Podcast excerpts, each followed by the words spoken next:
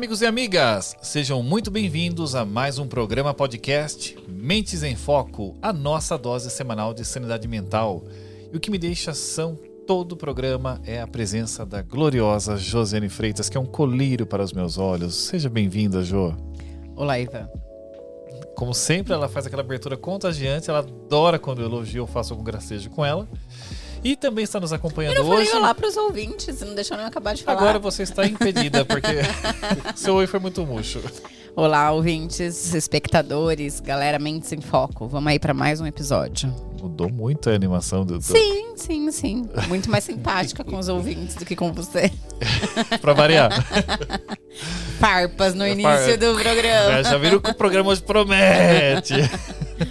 E tão simpática e animada quanto a Josiane Freitas é a nossa inteligência artificial sempre presente, Maju. Saudações, seres humanos. Lembrando que esse podcast é um oferecimento Perfix Consultoria e se você está pensando em estruturar o RH da sua empresa de forma estratégica, com foco no desenvolvimento de pessoas, a Perfix vai te ajudar.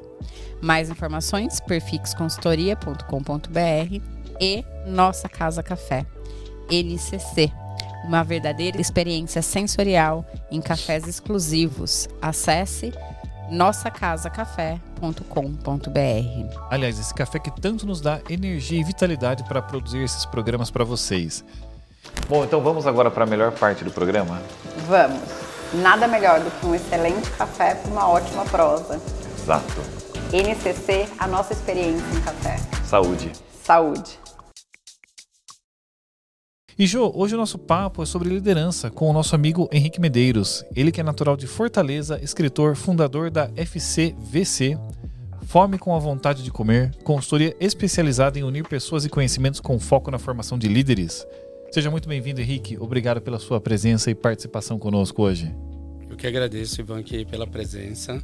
É, boa tarde e estou aqui à disposição de vocês para o que vocês entender e ser necessário aqui responder sobre liderança. Olá, Henrique. Seja bem-vindo ao nosso caótico podcast. Hahaha. Para quem pegou a referência, bora Olha. pro papo. Obrigado, Manjo.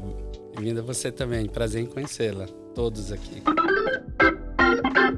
Muito bom. Hoje o nosso papo tá Hoje o papo tá elevado. Só pelo vocabulário. Eu vou precisar de um apoio de, de vocabulário, dicionário hoje, né?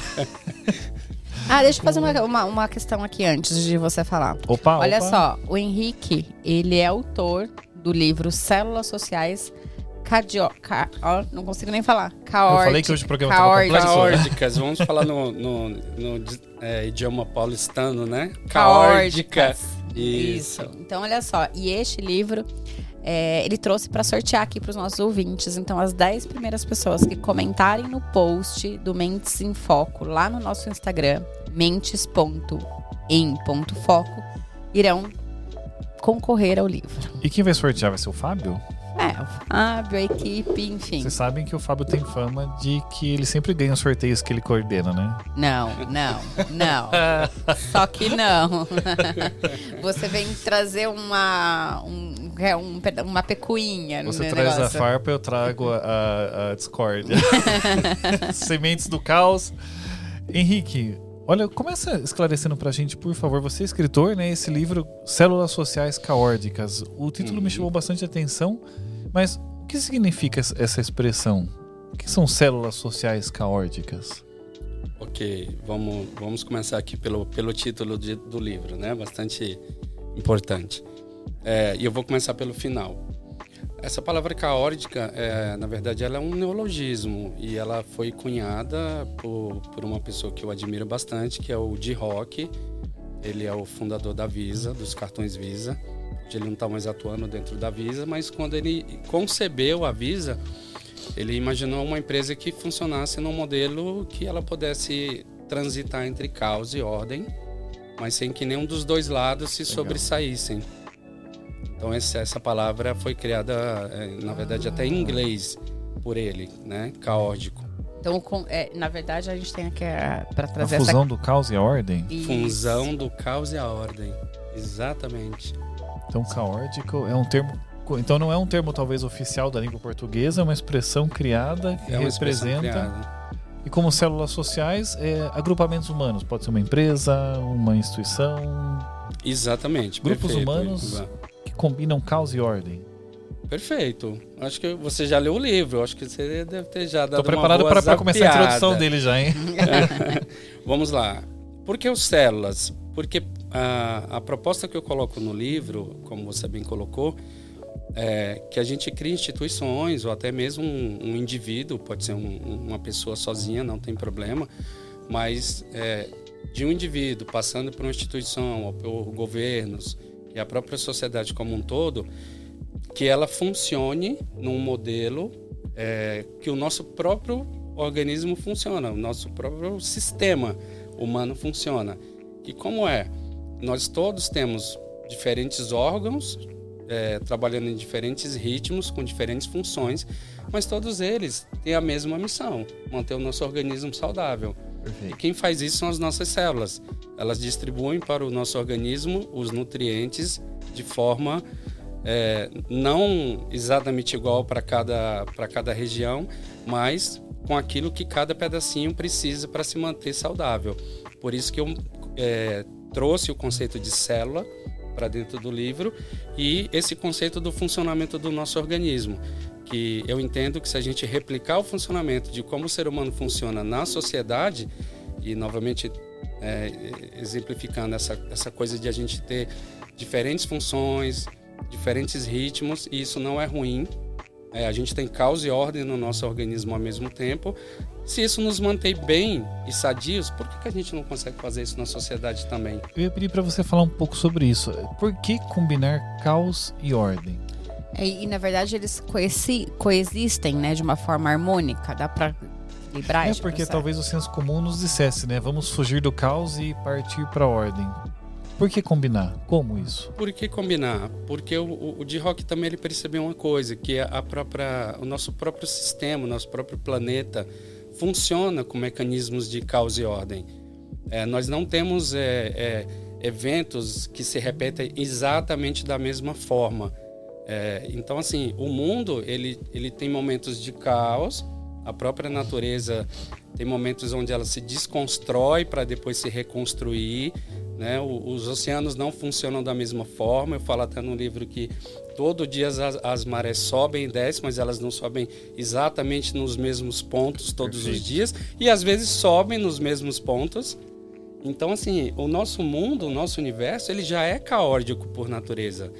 Então, percebendo isso, ele, ele viu, poxa, mas por que, que se o- a, a nossa própria casa funciona dessa forma, por que, que uma empresa não pode funcionar dessa forma também? Não, essa alquimia do caos e da ordem, ela, ela é muito interessante. Deve ser desafiadora também, né? Com-. Conter o caos até o ponto em que ele é útil para a empresa. Exatamente. É, eu, eu digo assim que muitas vezes o caos, a palavra caos como a gente imagina, ela pode ter alguns significados.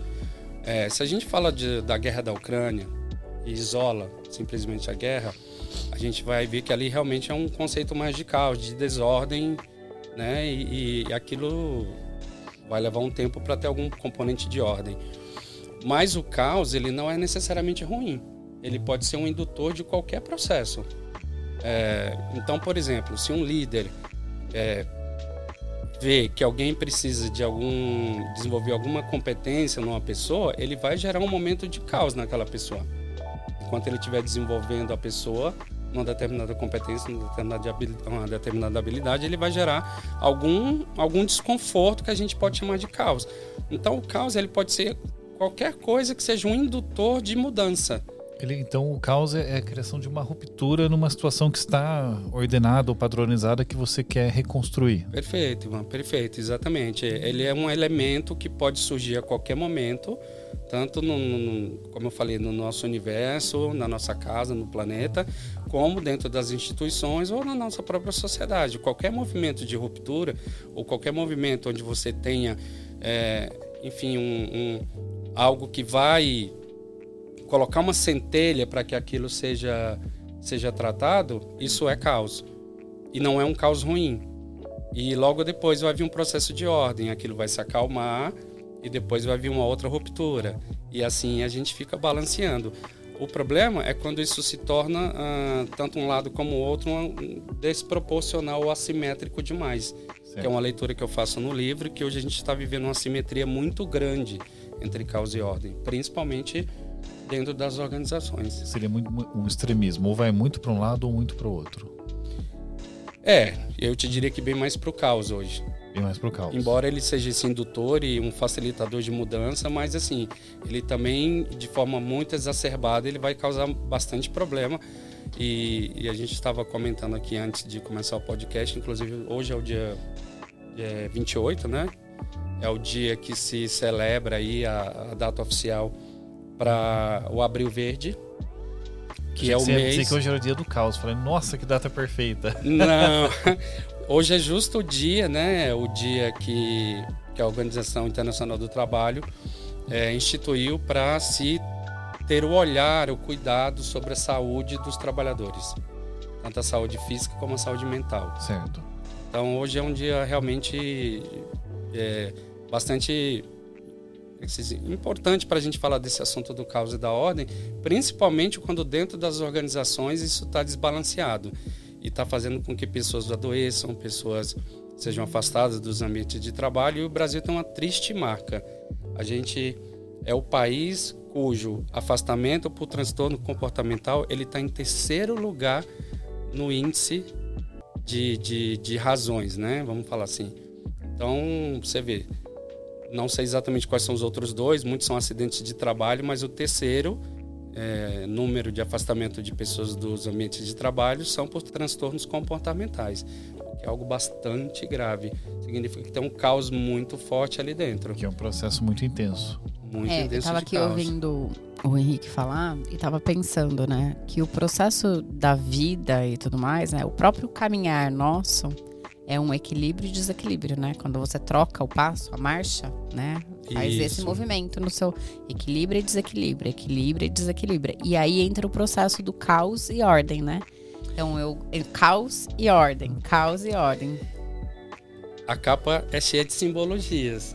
Ah, agora que eu acabei de ah, ver a bicicleta. Não, não, não, foi uma imagem aleatória. A bicicleta escolheu, não né? é aleatória. A bicicleta é, é, exatamente o que você comentou. O equilíbrio é, pelo. É o equilíbrio dinâmico. O conceito da, da bicicleta, diferente de outros conceitos, é chamado de equilíbrio dinâmico. Perfeito. Que você, a cada momento que você movimenta, você vai colocando uma dose de equilíbrio dependendo da situação onde você está. Se você deitar muito para um lado, você vai precisar depois voltar mais para o outro. Se você descer um pouquinho, vai precisar só um pouquinho para o outro. Então esse conceito de equilíbrio dinâmico, ele endereça muito bem o conceito que a gente está falando de caótico. É diferente de um processo estável onde a coisa está parada, né? Não, é coisa... um equilíbrio que ele é construído dinamicamente, dinamicamente, pela sequência de alterações. No balanço, né? E a gente, assim, é, parando para pensar um pouco sobre nós, seres humanos, né? Eu acho que nós temos ou um processo que nem existe uma ordem, mas existe um caos muito grande que paralisa, que deixa estagnado. Mas o caos é, é, é tão grande que, assim, é, é, não sei se é chamado de zona de conforto, mas assim, tô aqui, não tá bom, mas também não consigo sair de onde eu estou, né? Eu entendo que é um caos muito grande para esse, para essa saída, né? Ou a gente tem aqueles o caos mesmo, que já é mais barulhento, né? Que, já, que a gente já percebe no, né? É, olhando para os seres humanos. Então a gente tem aquela pessoa que você olha e não parece que tem um caos ali instalado. Sim, sim. Ele é um, um, um, caos que parece meio que controlado e, e ali. E a gente olha para outros seres humanos que você fala, não, ali existe um caos instalado. Um caos instalado. E, e aí essa questão que eu estou pensando aqui é, é quando você consegue olhar e identificar que o caos tá instalado, fica mais fácil o acesso para você de repente propor algum movimento para que equilibre ordem okay. e caos. Sim. Quem não conhece ou quem tá com o caos interno e aquilo tá fechado ali dentro, o acesso é mais difícil. Como é que você, como que o líder pode ajudar, assim? Como que, que você vê o papel do líder? E quando fala líder, normalmente a gente pensa numa empresa, mas não, não necessariamente uma empresa. Sim. Pessoas que, que desempenham um papel de liderança. Papel de liderança pode ser em governo, né? Governo, escola. Escola, instituições não governamentais, da nossa própria casa. Eu falo que a gente tem exerce funções de liderança também, né? Temos essa arte de, de, de, tentar organizar a nossa casa também como, como um líder faz dentro de alguma organização. A, a questão principal que eu vejo que como é que a gente pode trabalhar esse aspecto é que a gente precisa primeiro entender um conceito do que é um líder, na verdade. Porque o que a gente vê dentro das organizações hoje que a gente chama de líder, na verdade é um conceito mais de chefe que eu chamo no livro. Que é aquela pessoa que basicamente cobra as coisas né, e, e mal acompanha e, e, e, depois aí a coisa vai começando a ficar de tal, de tal forma que tanto a própria pessoa que, que é o dito chefe como a outra pessoa que é o liderado não consegue mais nem conversar, né? Então, assim, a, o, primeiro, o primeiro fator importante que precisa se entender é que o líder, um líder verdadeiro, ele trabalha muito com a comunicação, ele trabalha muito com ouvir o outro. Então, como é que eu vou entender se a pessoa está num processo de caos? Porque eu preciso parar para escutar.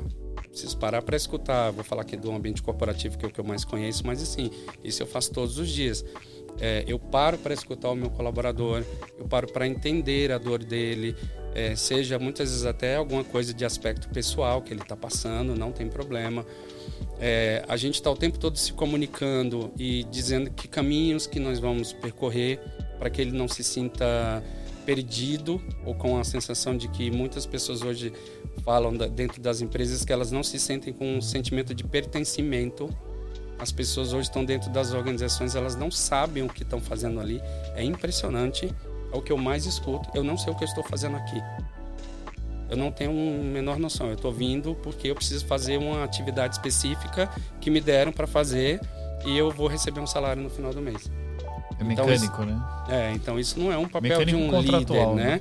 O líder precisa estar tá atento para ser o que eu chamo de facilitador. É, esse é o verdadeiro papel do, do, líder, é servir, ser um facilitador, estar aberto para escutar. E aí ele vai conseguir é, responder essa pergunta que você me fez, que é perceber se aquela pessoa está precisando de algum apoio, ou se ela está à beira do, do, do, do, do caos, ou está à beira de entrar na estatística do afastamento de trabalho por transtorno comportamental. Comigo já aconteceu isso. Eu já passei por essa experiência. E foi daí que eu tive essa motivação maior de escrever um livro para falar sobre essas questões. Como gestor ou como. Como gestor. Como gestor. Como gestor. Como gestor. Porque, embora você seja gestor, você tem outros gestores, e outros, e outros, e outros. E essa cadeia de comando nas empresas que foca basicamente no capital, aqui tem um espaço aberto para falar sobre isso. É, eu não tenho nada contra o capitalismo, não tenho nada contra o ganho, mas quando ele passa a ser o único motivo de existência de uma empresa, Houston, e have a problem. Temos problema. Temos Quando essa passa, passa a ser o objetivo principal. O objetivo principal. E, e, e não é incomum que a maioria das empresas digam que se é, importam com os colaboradores, quando na verdade não fazem. É uma constatação triste, mas que a gente precisa dizer. Acho que se você perguntar, provavelmente toda empresa vai dizer me preocupo, né? Eu me preocupo. A prática efetiva, 100% das empresas se preocupam no discurso com os empregados, eu acho. Com os empregados. Mas na prática... Aí como a gente chama na Rádio Peão, no cafezinho, é, as histórias que a gente escuta são outras. É um é, descolamento eu, entre discurso e prática. Eu tava aqui, né, ouvindo, eu gosto de fazer assim, ficar na, pensando um pouco. É, o Henrique disse assim: o líder precisa desenvolver a escuta, né? uma escutativa. Uma escutativa. É, já dizia minha mãe, né? Você tem dois ouvidos e uma boca para você falar menos Exato. e ouvir mais. Mas eu só tô aprendendo isso. tô brincando. É, porque eu, gosto, é porque eu gosto de falar bastante. É, mas é, existem, existe, existe curso de oratória para você aprender a falar melhor, né? Com técnicas de oratória e tudo mais. Mas, pô, assim, eu não um conheço. Curso de ou Vitória. De escuta, né? É, talvez agora algum, esteja surgindo aí algumas pessoas trabalhando esse processo como a escuta Sim. como uma técnica. Mas até então a oratória é a técnica do líder, né? Então você vai ser um líder, então você precisa ter uma boa oratória para você conversar, a poder de, de, de, argumentação e tal e tal. O Mindfulness Acho traz. Que um... acaba sendo o melhor o curso de escuta que a gente tem hoje é o Mindfulness, a meditação. Sim, eu acho que sim. Atenção plena, né? É, atenção se, plena. Se traduz é, mas, mas tem algumas pessoas que eu que eu sei que já começaram a trabalhar um pouco mais da escutativa como, como técnica. É, mas muito ainda né, perto do que a gente tem de curso de oratória aí, então vamos falar de uma, duas pessoas trabalhando nesse processo de escuta, mas o restante ainda está no processo de oratória. E veja quanto é importante, na verdade, hoje a gente está falando, no meu ponto de vista, pelo que você trouxe, é muito mais importante a escuta do que a própria oratória. Do que a fala, perfeito como eu coloco no livro, é, o, principal papel do líder é servir, é, é, ser um facilitador. Então, se ele é um facilitador, é, ele vai ouvir muito mais o que as outras pessoas têm a dizer do que o contrário.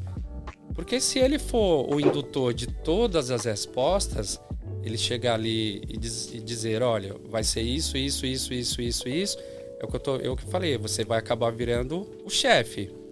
Então as pessoas não só não sabem o que estão falando dentro das empresas, como elas também se sentem extremamente incomodadas de não participar das decisões. Isso é um fato. Você, você não traz a pessoa para junto de si para tomar as decisões junto com você.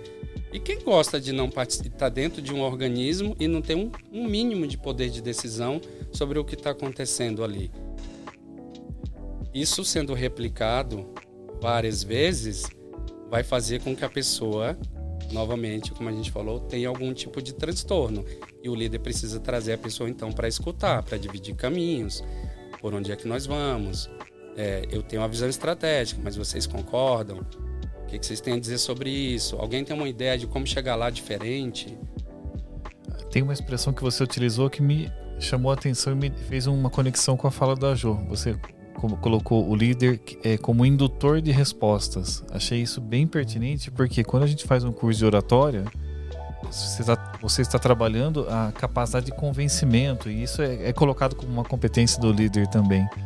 E isso acho que rompe um pouco com a questão da escutativa, porque se eu estou induzindo respostas, estou induzindo é, crenças ali, estou induzindo verdades, eu estou menos receptivo a ouvir contrapontos ou ouvir outras verdades. Eu achei bem interessante essa. Sim, é, é, é, E aí eu não sei se ficou bastante claro assim, mas é um indutor no sentido de que eu estou tentando instigar a pessoa a, a, a, vir junto comigo. Eu trago uma visão geral, eu faço isso todos os dias com, com meus colaboradores, assim, me reúno com eles, eu trago uma ideia, dentro dessa ideia eu vou instigando. Pessoal, o que vocês acham? Né? Como é que a gente pode fazer isso melhor? Como é que a gente pode achar caminhos alternativos para determinadas coisas que a gente precisa fazer? Alguém tem uma solução melhor? Isso vai dando uma sensação de pertencimento tão grande na pessoa. E, e aí, com o tempo, ela passa a se sentir parte daquele organismo. A gente começou falando aqui de organismo. Ela, ser, ela passa a fazer parte de, de se entender mesmo como um parte de um todo que está funcionando de forma diferente, mas que ela tenha ali uma função. Porque se a gente não, o, o, seja o líder, seja o, o liderado, não entendem é, qual, qual é o papel dele ali, eu acho que aí você pode sepultar qualquer empresa, porque Células sociais. Não faz o menor sentido. Células sociais caóticas é, pode ser considerado uma filosofia de gestão? Pode. Pode ser, sim, certamente. E aqui dentro desse conceito, olhando aqui um pouco os capítulos e tudo mais, eh, me chamou a atenção logo de cara que você coloca a expressão é, hora de apertar o botão reiniciar. E para trazermos essa filosofia, você propõe um, um tipo um, um marco zero? Vamos dar um ponto de guinada para começar a trabalhar esse processo? É, é bem isso, Ivan. Assim, o, eu, eu, começo o livro fazendo algumas constatações que eu acho que estão aí para quem quiser para quem quiser ver. E, e, o resumo delas seria o seguinte: a gente nunca teve tanta tecnologia hoje ao nosso dispor, a gente nunca teve tanto conhecimento, é, a gente nunca teve tanto recurso, proporcionalmente a outras épocas, né? Então a gente tem esse exemplo aí da vacina que, que é fantástico. Assim, alguns concordam, outros não concordam, mas eu não, não vou entrar nesse método. Eu quero dizer o seguinte: é, laboratórios se uniram para é, dividir conhecimentos, dividir é, pesquisas, né? Nesse num momento difícil da humanidade. E o que que eles fizeram? Cada um, claro, ali dentro desse conceito de que cada um faz sua parte, mas eles trocaram conhecimentos. Eles foram muito mais colaborativos do que competitivos nesse momento. Qual foi o resultado? Num tempo recorde, a gente fez uma vacina que a humanidade estava precisando. Uma vacina eficaz ainda. Então a gente deu um reiniciar aí. A gente deu um reiniciar. A gente passou a dizer assim: nesse momento eu não preciso competir com o outro. Porque esse é um outro, um outro problema atual que eu faço um diagnóstico bastante, bastante preciso assim. A competição, ela tá de fato destruindo todas as relações humanas, o planeta e tudo que ela encontra pela frente. A gente não precisa mais competir. Não, não estamos mais em tempo de competir. O que a gente tem de conhecimento, como eu falei, está sobrando. O que a gente tem de tecnologia está sobrando. Se a gente começar a usar tudo isso a favor da humanidade, a gente vai conseguir transformar as coisas numa velocidade que a gente nunca pensou. Mas por isso que o primeiro ingrediente é o querer. Uhum. Quando a gente quer, a gente faz, não é? Mas por que, que a gente não quer apertar esse botãozinho de reiniciar e falar assim, agora a gente vai mudar a chave para uma outra filosofia e o dinheiro vai ser meio. Aliás, ele surgiu assim, né? O dinheiro surgiu como meio de troca. Ele é um fim hoje. Mas não era no passado. Então é só apertar o botão em reiniciar e dizer: queremos fazer um mundo em prol dos seres humanos, não do capital. Então, Mas aí a gente entra na, na, palavrinha chamada ego, né? Ego. Ego, poder, né? Exatamente, porque quando a gente fala do líder, né? A gente estava falando aqui do líder, e a gente até. Você já citou a questão da saúde mental, e a gente falou um pouquinho de que alguns líderes acabam contribuindo para que a saúde mental né, seja é, deteriorada. É, deteriorada, piora. É, tem, esse, tem esse fator. Daí você entrou na questão, né? Falamos um pouco da oratória e que a oratória é, é um fator de você criar argumentações, né? Poder de argumentação e tudo mais. E, e tudo em prol de um alimento, né? Que, que é alimentar o seu próprio ego. Né? Poder para alimentar o teu ego, a competição, né? Eu ganho do outro, então eu alimento meu ego. Então a gente entra nessa questão que precisa ser trabalhada, né? Para que eu trabalhe em cooperação Trabalho e que eu às vezes aceite é, ser subordinado, né? Ou eu aceito que tudo bem a ideia foi minha ideia, mas tudo bem ele falar que a ideia é dele. Tá tudo bem. O importante é que a ideia seja Sim. Realizada. Não importa de Exatamente. quem a ideia é entendeu? Tem uma das características de líder aqui no, no livro que eu falo que ele tem que atuar como Batman, nas sombras, a serviço da luz. então, assim, às vezes não interessa se, se foi ele que fez. Interessa que foi resolvido o problema. É, isso é trabalhar em colaboração. É, então, a gente precisa primeiro é, essa questão do ego também, é, a gente precisa primeiro trabalhar de fato as lideranças. É, eu já participei de outras entrevistas que sempre falam, mas a pessoa não tem uma responsabilidade enquanto ser humano de também fazer a sua parte? Sim, cada um de nós é responsável pelas decisões que nós tomamos. Mas também é fato que a humanidade ela foi estruturada de uma forma onde líderes sempre tiveram esse papel de ser o indutor dos processos. Sempre foi assim. E sempre vai ser. Você vai ter sempre alguma referência problema é que hoje nós estamos sem referência. Não tem mais referência de líder. Estamos fracos de líderes hoje? Nós não temos, não temos. Eu digo, eu não consigo lembrar de um que eu consiga dizer, olha, esse cara eu seguiria. Os do Brasil eu nem falo, porque para evitar polarizações. Polarizações e polarizações, mas mas vamos pegar um exemplo do Macron, que eu até tem uma certa estima por ele, enfim, um estilo mais moderado e tudo França, mais. Macron, presidente da França. França, o presidente da França. É, ele recentemente fez uma, uma, uma mudança né, na Previdência Francesa, que a Constituição deles permite que o presidente tenha essa capacidade, e ele fez isso de uma forma altamente impositiva. sem escutar ninguém, sem levar para o parlamento, simplesmente porque ele disse eu quero e vou fazer. Então você vê, a França ficou uma semana, 15 dias mais aí de, de conflitos né, na rua. Exato. Então você vê o poder que uma pessoa tem, um líder tem, de causar um dano na sociedade quando ele não escuta o outro. De novo, é da escuta. Ele não quis escutar ninguém. Ele não quis escutar o parlamento, ele não quis escutar a sociedade, nem que fosse para dizer: ok, eu entendo o lado de vocês, mas existe isso, existe aquilo, existe. Aí você começa a argumentar. Mas você só pode argumentar se você antes escutar. Se você vier com o argumento já de, direto, isso não é escuta, isso não é negociação. Negociação é, pressupõe muita escuta. Muita escuta. É, e assim, né? É, realmente a gente talvez, talvez não, a gente está fraco de líderes, né? De líder, de, de, nomes aí, grandes nomes. E aí aquela liderança começa a ficar. É, a, a, referência de liderança começa a ser outras, outras pessoas, né? outras fontes, assim, né? Porque hoje você falou de grandes líderes, aí grandes líderes realmente não vêm. Mas aí você vai para as redes sociais, aí você tem várias pessoas ali liderando. Verdade, né? verdade que, que, são grandes contas ali que fazem um movimento de liderança. E, e aí é, é, um, é, um, é, uma, é uma, uma área ali, uma linha, né? Uma, uma, uma um ponto que. É uma linha e, e assim, tem pessoas também que estão ali vendendo algum tipo de liderança para coisas construtivas.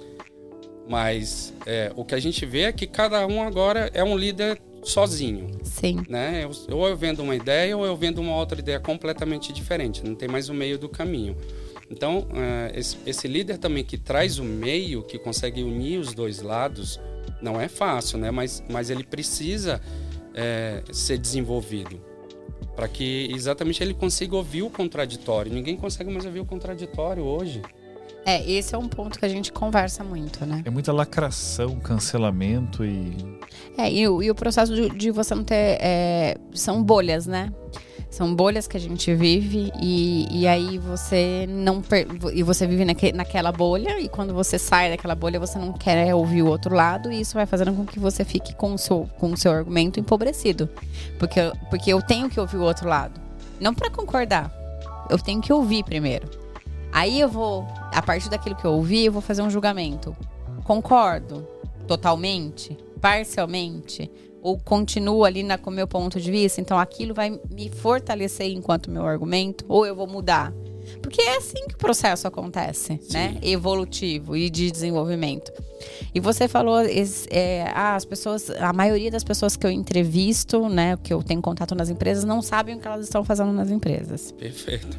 Infelizmente, isso é uma verdade. E aí, eu tenho uma. uma um, ah, tenho olhado para um aspecto de que, eu, que, eu, que a gente chama, que eu tenho chamado de barra da dormência. Uhum. Que é assim: você utiliza algumas coisas na sua vida, ferramentas. Ferramentas não, você utiliza algum, algumas coisas, né? Ou você bebe, ou você come, ou você se enfia em série na Netflix, ou você se enfia em redes sociais, ou você gasta, enfim são aspectos da, da barra de, de, da dormência. Então, para não entrar em contato com determinadas questões da vida, eu entro na barra de dormência e adormeço as minhas emoções e os meus sentimentos. E esses dias a gente estava andando por um, por um bairro lá na cidade e me chamou a atenção. Fazia muito tempo que eu não ia naquele bairro. E me chamou a atenção de números do, de bares, que barzinho, assim, né? Boteco, né? Botequinho que tinha naquela, naquele bairro. Assim, a cada, sei lá, duas ruas, ou em uma rua tinha dois bares. E as pessoas dentro dos bares, assim. Só contextualizando, não é que nós estávamos andando no bairro de São Paulo, que é um bairro dos bares, ou algo não. assim, não. É cidade, cidade é. Do, do interior, residencial e cheia de bar. Cheio de bar. Eu fiquei observando, né? E, e eu fiquei refletindo sobre isso. E eu fiquei pensando, é, é isso, nós somos zumbis. Nós levantamos, nós vamos para o trabalho, a gente trabalha, aí vai cumprindo as atividades e as tarefas e tudo mais. E aí você tem um monte de coisa ali dentro que é um caos. aqui dentro, que eu não consigo botar uma ordem e o que eu faço, eu entro na barra da dormência e cada um tem a sua e naquele ambiente ali, provavelmente uma grande parte da população estava dentro do bar adormecendo as suas emoções. Sim. E no dia seguinte o cara levanta e vai de novo e vai. Eu acho que ela também leu o livro, hein? Você viu só? Não, porque logo no começo eu faço essa constatação, que a gente funciona, a maioria das pessoas funcionam basicamente como robô. Acordam, deixam os filhos na escola, vão para o trabalho, trabalham, voltam, pegam os filhos na escola. Quando os tem, eu digo, quando os tem, aí é, chega em casa, assiste um pouco de TV, ali faz mais alguma coisa do dia a dia, dorme e começa a repetir esse ciclo insano, que não Exato. faz o menor sentido é, em 2023 a gente ter de novo o conhecimento que a gente tem, os recursos que a gente tem e viver nesse modelo da revolução industrial. Esse é um modelo de revolução industrial. Tá faltando um pouco de caos induzido nesse, nessa rotina. É, hein? exatamente. Acho que está faltando bastante o caos induzido, nesse sentido do caos bom, como você está falando. Porque como é que você quebra esse ciclo? Como é que você que- quebra esse ciclo insano que A as pessoas o estão vivendo? um dos caos que nós vivemos e que não foi, por um lado, né, foi uma pandemia, então lógico, mas foi um caos que trouxe um movimento muito grande. Sim. né? E inclusive para dentro das empresas, porque tem empresas que nem sabia que o empregado, o colaborador tinha família. Entendeu? Que tinha filho, que tinha. Não sabia. É. De repente, quando ele entra Sim. e ele tem que entrar para uma videoconferência, e o periquito, o papagaio, o cachorro, o gato pulando pro meio. Aí ele vai descobrindo que aquela pessoa existe, Ela tem uma vida. ela tem uma vida além daquele. Daquele avatar que ia trabalhar todos ia os trabalhar dias. todo dia, entendeu? Eu, eu imagino o chefe dizendo: olha, parece que esse Android tem, um, tem uma família, rapaz. É, e, e eu acho que Foi. e eu acho que foi essa primeira. É. Só que eu não sei se a gente aprendeu muito. Ou se o tempo vai passando e a gente vai esquecendo um pouco das coisas que foram vividas durante aqueles dois anos, né? Um ano e meio, dois anos. Acho que foram dois anos. Ainda estamos vivendo, né? Re- Reflexos, né? Sim, sim. mais assim, mais intenso. É, porque é isso, né? É, eu vejo que é, é, a gente é, tem conversado muito e a gente tem falado com bastante pessoas que vêm aqui falando sobre as inteligências artificiais, metaverso, né? E tudo, Uhum. e avatar que a gente fala e tal. E parece um negócio tão fora da nossa realidade, assim, né? Um negócio, nossa, extraordinário e tal. Mas nós já somos, nós já usamos os avatares. Já Exato. somos eles, né? Já somos eles. Somos eles de, de uma outra forma, né? É. Tem, tem vários componentes que você você colocou, que que realmente assim pre- precisam de um olhar. Vamos lá. Essa questão dos bares, né? A gente não pode também aqui chegar e, e- e enquadrar uma análise de uma forma tão simples, mas a- o meu olhar de psicanalista é sim, é, é, assim, uma primeira visão para esse tipo de ocorrência é a pessoa realmente de fato ela está compensando ali o que ela não está conseguindo fazer em termos de, de própria expectativa que ela tem da vida dela. Então ela começa falando mal desde o café lá dentro da empresa, aí depois ela vai pro barzinho falar mal do chefe, falar mal da empresa, falar mal de todo mundo. Isso é uma compensação. Psicanaliticamente falando, é uma compensação. Ela bebe, ela fuma, então ela faz tudo aquilo que ela tem ah, o poder de decisão para a vida dela. Uma das coisas que mais o ser humano gosta é de autonomia. Um, um belo exemplo disso é quando a gente pega o nosso carro. Porque ali é a, é a- é a tua empresa. Você põe a música que você quer, você dirige do jeito que você quer, você conduz do jeito que você quer. Então, assim, o carro talvez seja o maior momento de prazer quando alguém vai trabalhar, tá? É o carro. Porque ele traz essa autonomia. Aí você acaba de descer do seu carro, você é só mais um número. Onde é que eu vou compensar essa, essa minha falta de autonomia? No bar, na bebida, em relacionamentos horríveis, tóxicos.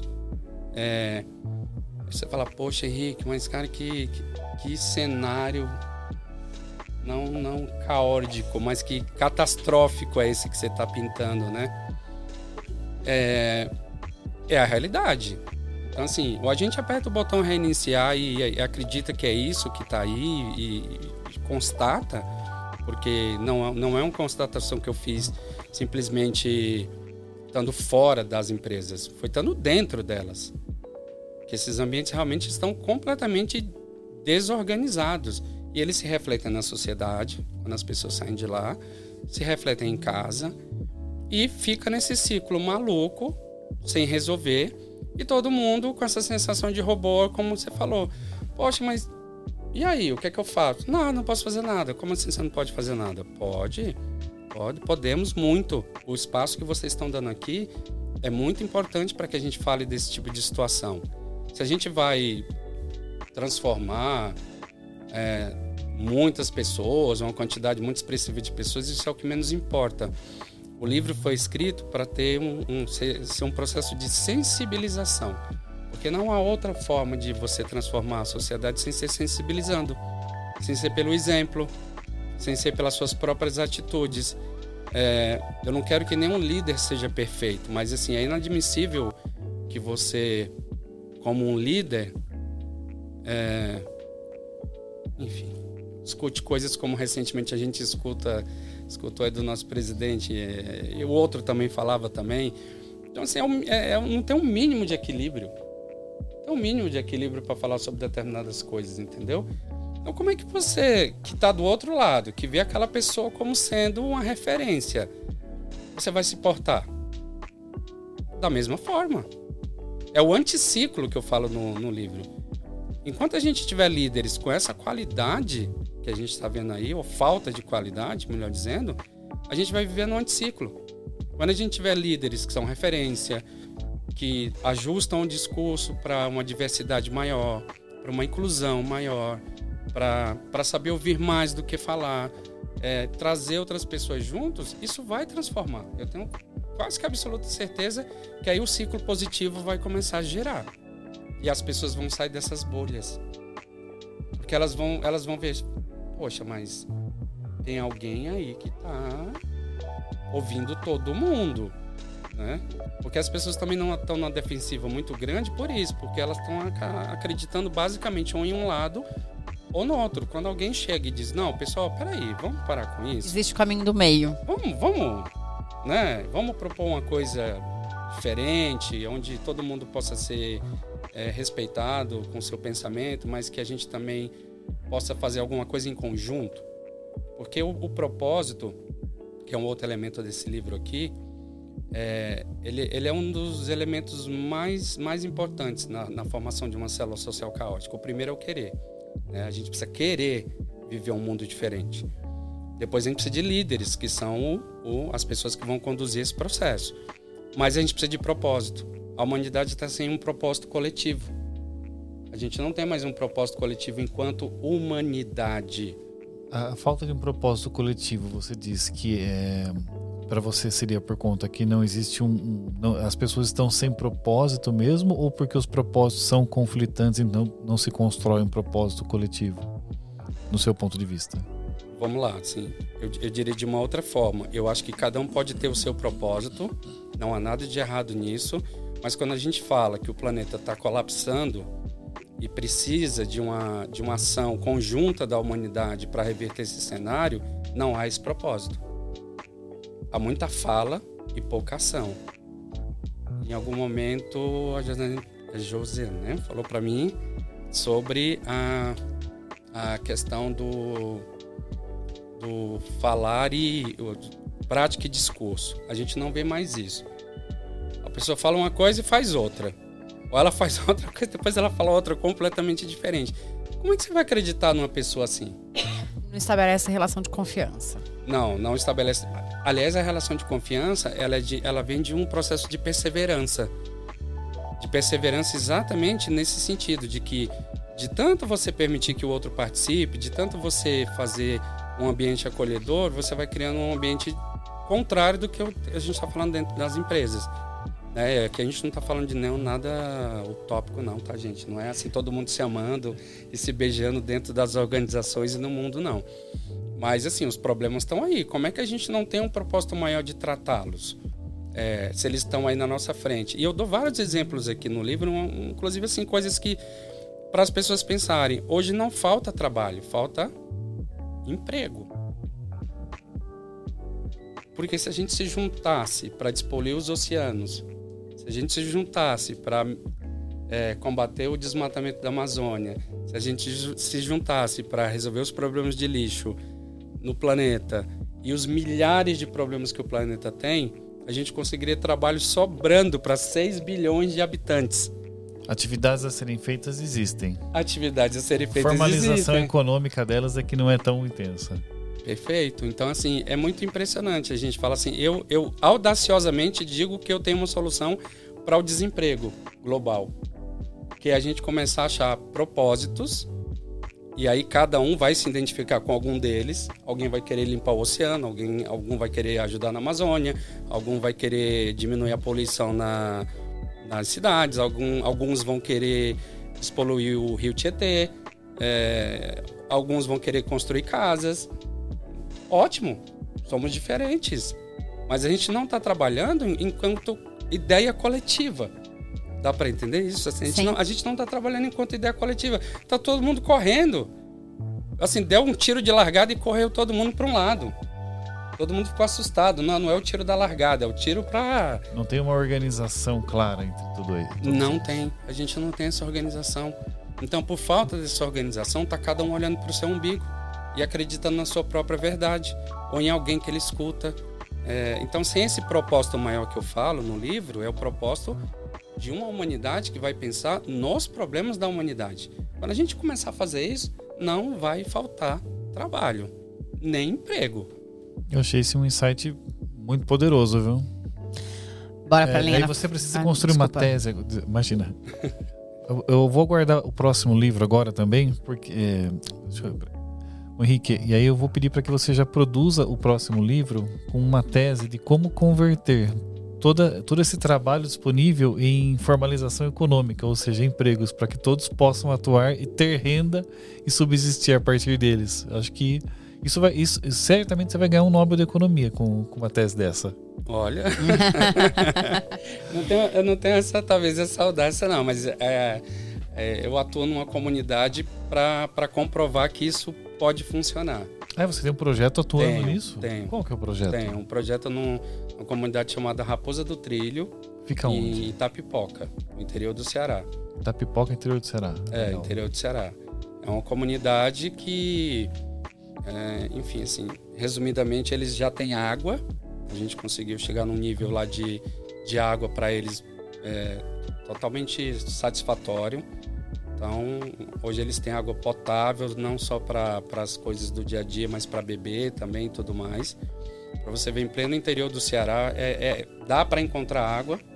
Pronto, esse é mais um ponto. Se se juntarem algumas pessoas para achar água, vão achar. Porque lá achou. E é, um, e é um terreno pedregoso, assim. É impressionante, só tem pedra. E, foi eles lá um, agro- um geólogo e um agrônomo e acharam água. E a água é cristalina hoje. Maravilha. E a gente agora está fazendo um projeto exatamente para que eles usem essa água para plantar, para que eles tenham alto sustento, dependam menos do governo, consigam produzir vender. E o mais interessante, provavelmente eles nem estão no PIB, que talvez a gente seja um outro programa dia a gente pode falar, mas assim, o PIB é outra coisa que também por si só já já já faleceu, o conceito do PIB. Porque não tem como você crescer indefinidamente o PIB achando que da, na outra ponta tem uma fonte inesgotável de recursos. Exato. O que a gente tem que fazer é alguma coisa caótica, onde alguns vão sim ter um barco gigantesco, não tem como a gente controlar isso, mas outras pessoas vão viver no interior, tranquilas, gostando do que fazem, é, sendo felizes, consumindo muito menos, e a gente massificou tudo isso. A gente acha que todo mundo, para poder ser feliz, precisa de uma BMW, precisa de um apartamento de 700 metros quadrados. E essa distorção é que faz essa ideia do PIB crescer indefinidamente. O Eduardo Gianetti, que é um, esse sim, um economista de mão cheia, né? Que eu tenho muito, muito respeito por ele. É, tem um, assisti um vídeo dele maravilhoso, ele comentando exatamente isso. Assim, a gente consome muito copinho de água, o PIB cresce, mas o lixo aumenta. Nada contra as empresas de carro, mas quanto mais carro a gente vende, o PIB cresce, a qualidade de vida piora. Então, o PIB não é mais uma referência para se medir qualidade de vida humana. Não pode ser. Correto. É uma medida meramente financeira de um volume de produção que você não sabe Isso. o que está acontecendo com ele. E o pior, quando ele aumenta, ele aumenta mais para uma minoria, a qualidade de vida de uma minoria, e menos de uma maioria. Porque ele também é assimétrico. Quem mais se beneficia do crescimento do PIB são as pessoas que mais têm dinheiro. As outras crescem também? Crescem, mas não tanto quanto quem já tem dinheiro. O processo de distribuição ele é bastante É, é assimétrico. bastante assimétrico. Então o PIB, assim como outras questões aí que eu trato no livro, elas já, já faleceram. Por isso que a gente precisa apertar o botão reiniciar. Bora por linha na fogueira? Bora. Então.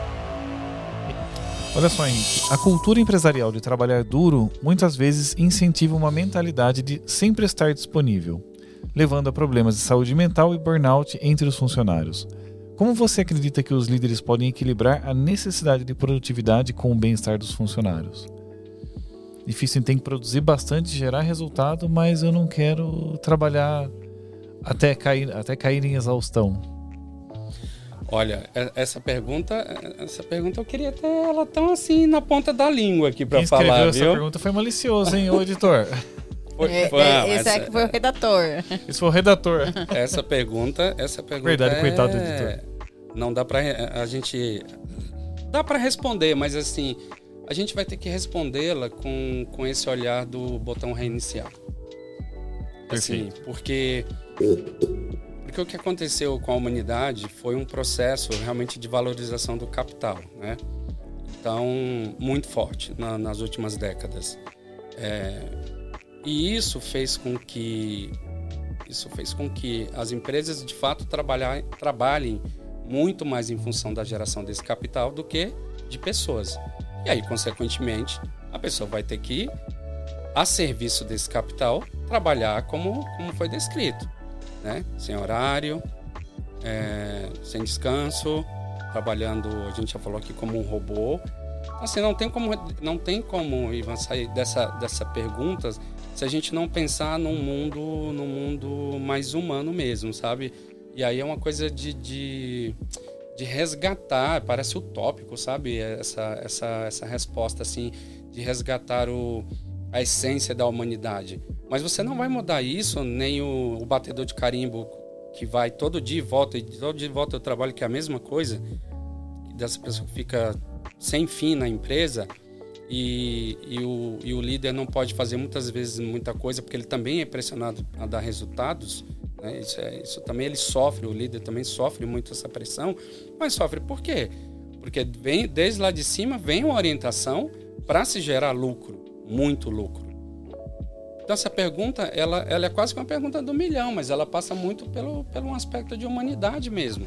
E a gente entender o que, que a gente está fazendo aqui, entendeu? Qual é a nossa missão no planeta?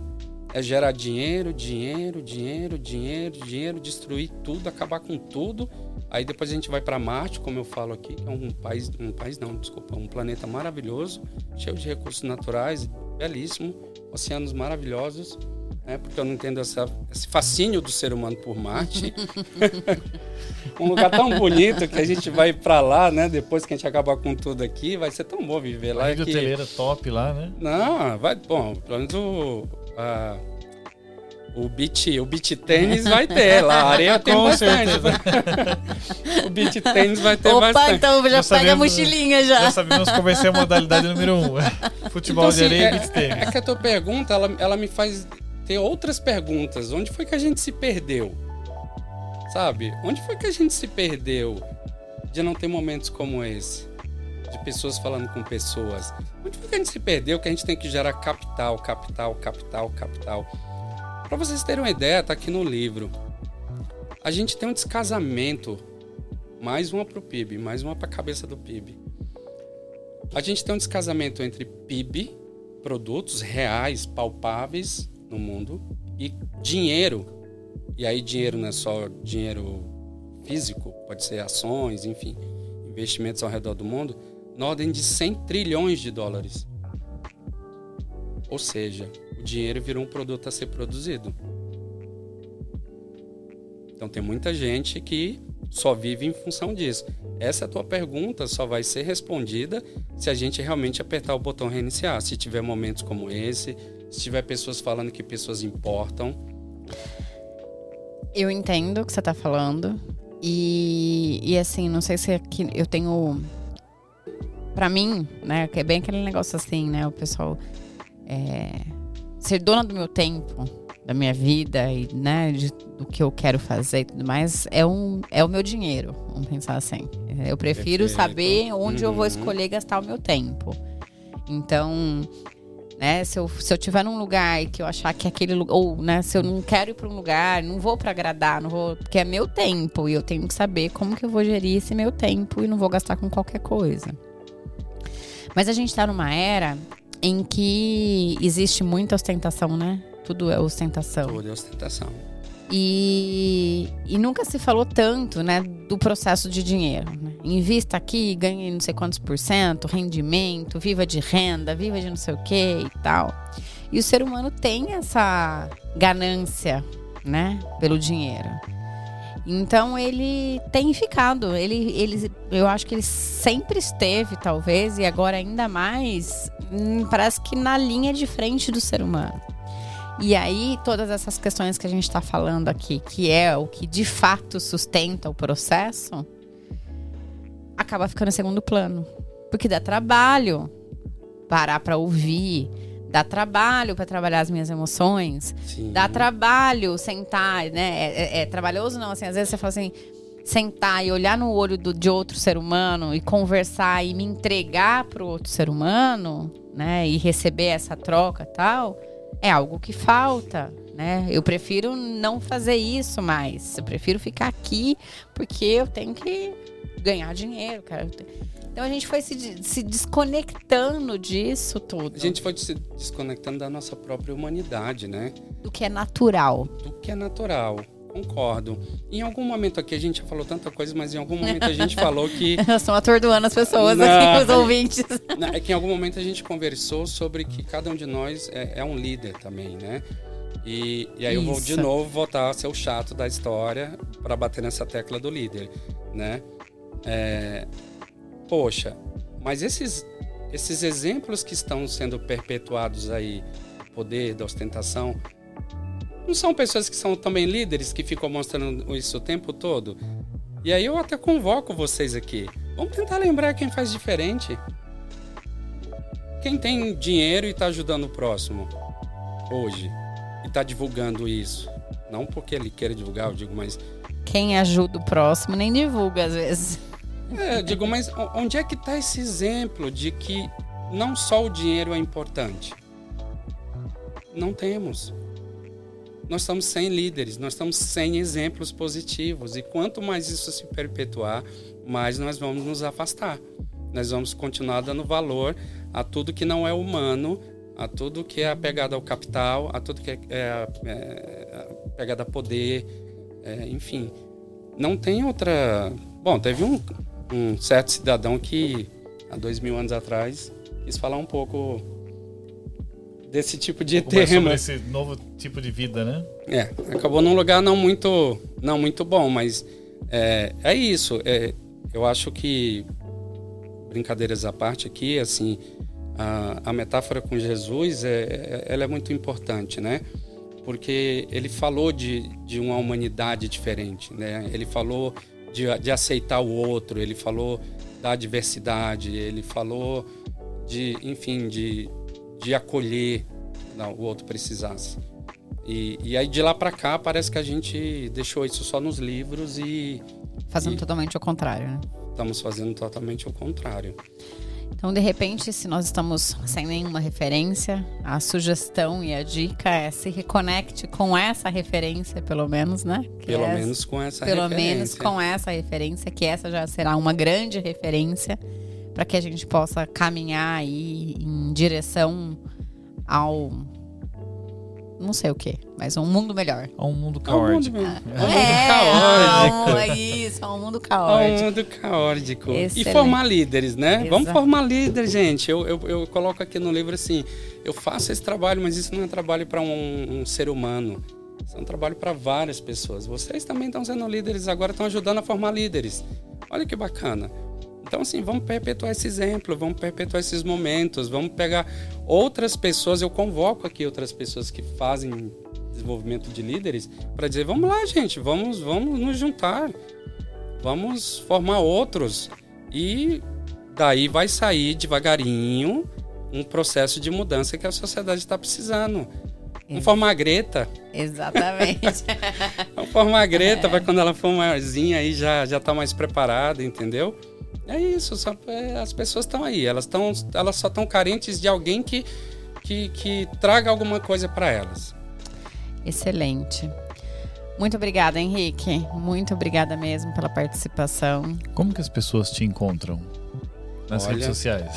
Nas como redes é que, sociais. Como é que elas te encontram? Como é que elas adquirem seu livro? Exato. Tá. Uh... Lembrando que vamos ter o sorteio de um exemplar. Mas não Olha. conta com a sorte, compra o livro também. Se você ganhar, vai ter dois, você apresentei alguém que merece. Bom, o livro físico, eu não não está em nenhuma livraria. Ele é, uma, é um, enfim, eu fiz uma edição própria. E aí as pessoas podem encontrar tanto entrar em contato comigo no site que é www.fcvc, fome com a vontade de comer.com.br ou no Instagram, que é arroba FCVC, Faca Casa Vida Casa, Desenvolvimento, tudo junto. Então por lá é só entrar em contato com a gente. Inclusive, agora há pouquinho eu participei de uma outra de uma outra entrevista para uma rádio e a, a, a, jornalista me perguntou se tinha algum local que eu conhecesse de acolhimento para esse tipo de ideia. Falou, olha, eu sinceramente não conheço, mas quem quiser me mandar mensagem, eu teria o maior prazer de responder e, e acolher e conversar com a pessoa e dizer, olha, podemos transformar essa, sua, essa situação e, e, enfim, não faço nada é, pensando em, em, capital, assim, diretamente, sinceramente falando. Já ajudei muitas pessoas sem ganhar dinheiro, então minhas portas estão abertas. Legal, bom Excelente. demais. Excelente. Posso terminar com uma frase então do de rock? Claro. Claro. Que acho que exemplifica bem o que a Sim. gente falou aqui. Sim. A última característica que eu coloco aqui de um verdadeiro líder é uma frase dele. E ele fala assim: Não se pode medir o dar e receber. Uma dádiva com expectativa não é dádiva, é barganha. Perfeito. Então é isso que a gente precisa mais. Excelente. Dar e receber é uma coisa. Vamos praticar mais sem esperar nada em troca. Perfeito. Sem barganha. Justo. Muito bom, gente. Você já sabe. Siga nosso programa no mentes.em.foco no Instagram e podcast Mentes em Foco no YouTube. Compartilhe este programa com o maior número de pessoas que você considera, né, que possa se beneficiar desse conteúdo, porque o objetivo aqui é exatamente esse: praticar o bem, levar o maior número de informações para as pessoas, para que elas tenham acesso e aí sim possam começar a liderança na própria pessoa delas. Mentes em Foco é um oferecimento Perfix Consultoria e Nossa Casa Café. E se você quer ser um patrocinador oficial e ter vários benefícios, entre em contato com a nossa equipe. Valeu, Ivan. No fim, o programa nem teve tantas agulhadas hoje. Não, acalmei, acalmei. Relaxou um pouco. Brincando. Muito, brinca... Muito obrigada, Hoje viu, foi Henrique? um programa caótico. Caótico. Nós oscilamos bem, né? Exato. Nada de nenhum nem outro se Mantivemos sobressaindo. um equilíbrio dinâmico, eu diria. Pronto. Exatamente. Perfeito. Muito obrigada, viu, Imagina, Henrique? gente, e até a próxima. Obrigadão. Obrigado, pessoal. Até mais. Até a próxima, humanos.